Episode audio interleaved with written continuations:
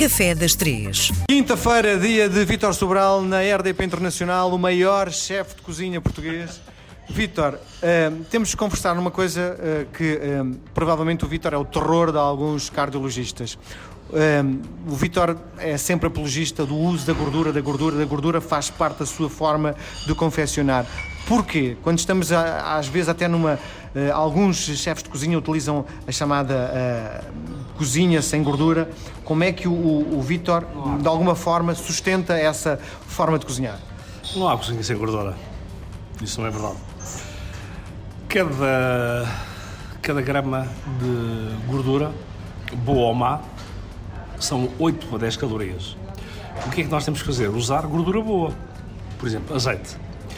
Eu consigo cozinhar eh, para 10 pessoas com uma colher de sopa de ter que será 30 gramas de gordura.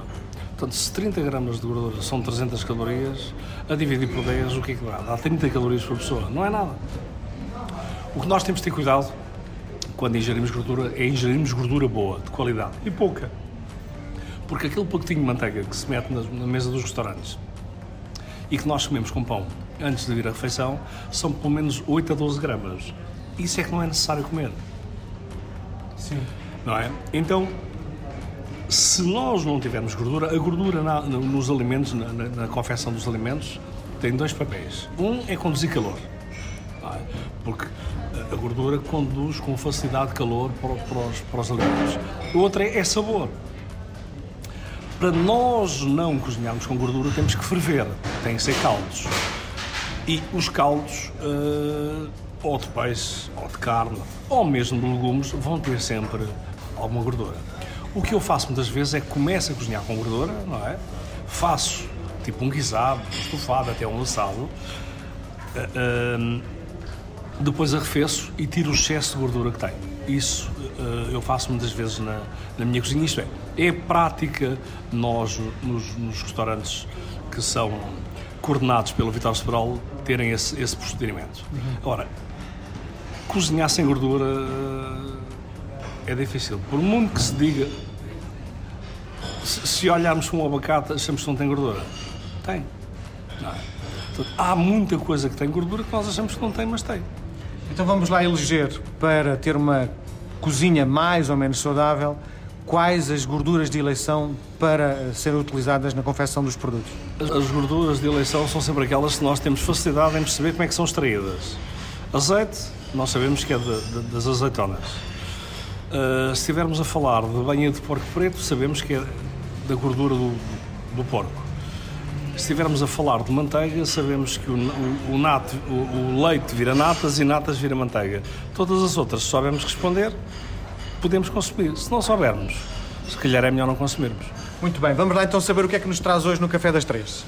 Tra- Traz uma coisa que é fundamental eh, a gordura, que é uma sandes de, de- de- de porco assado, portanto, sandes de carne assada de, de porco. Eh, Normalmente eh, eu gosto de fazer a sandes de carne assada do cachaço, que é o sítio que tem mais gordura, a carne vai a assar, não é? Lentamente, durante pelo menos umas 3 horas, a, a 150 graus, tapada para ficar bem tostadinha, é arrefecida, é cortada fininha. O resultado do assado vai ao frio e nós retiramos esse excesso de gordura. Esse resultado do assado é para depois colocar no pão.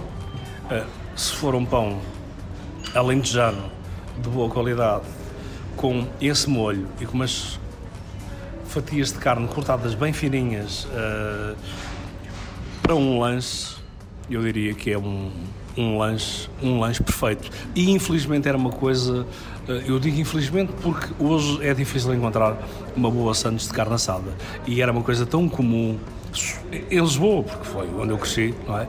Eh, encontrar nas pastelarias e nos, e nos snacks bares sandes de carne assada e hoje é uma dificuldade. Hoje servem-nos, ou servem às pessoas que eu não como, uns hambúrgueres que não sabemos muito bem o que é que estão lá dentro e esses têm, têm gordura que nós não devemos comer. Vitor, eh, há umas edições, falou-me na velocidade de, de, de, de, cozinhar uma carne de vaca, um prego tem que ser rápido. E aqui estamos a falar de carne de porco, em o Vitor diz exatamente o contrário. Demora-se muito mais tempo a cozinhar a carne de porco e ela não, não vai acontecer ela ficar muito dura. Não, não, porque uh, as, pe as, peças têm, as peças das carnes, tanto do porco como da faca, têm, são diferentes. Porque se estivermos a falar uh, de um chambão de vaca, ele tem também demorar tempo a cozinhar para partir o, o músculo que tem, não é? Uma, uma carne muito vermelha, no caso, as carnes que nós normalmente fazemos, os bifes ou os pregos, já precisam de ser cozinhadas rapidamente para não perderem uh, a água, neste caso o sangue, o sangue que têm. Uh, a textura da carne é que vai definir, não é se é porco ou vaca ou borrego, é que vai definir qual é a cozedura que temos que fazer. Bom, para terminarmos hoje, há alguma carne que seja. Não, não falar da, da, da, textura, estou a falar mesmo da espécie, que demora mais tempo a cozinhar do que outra? A caça é a carne que demora mais tempo a cozinhar. Que é mais dura também por si, não é? Mais dura. Mas provavelmente mais saborosa. Algumas, eu por exemplo não sou grande adepto do javali e adoro porco. Muito bem, Vitor, nós voltamos a conversar na próxima semana.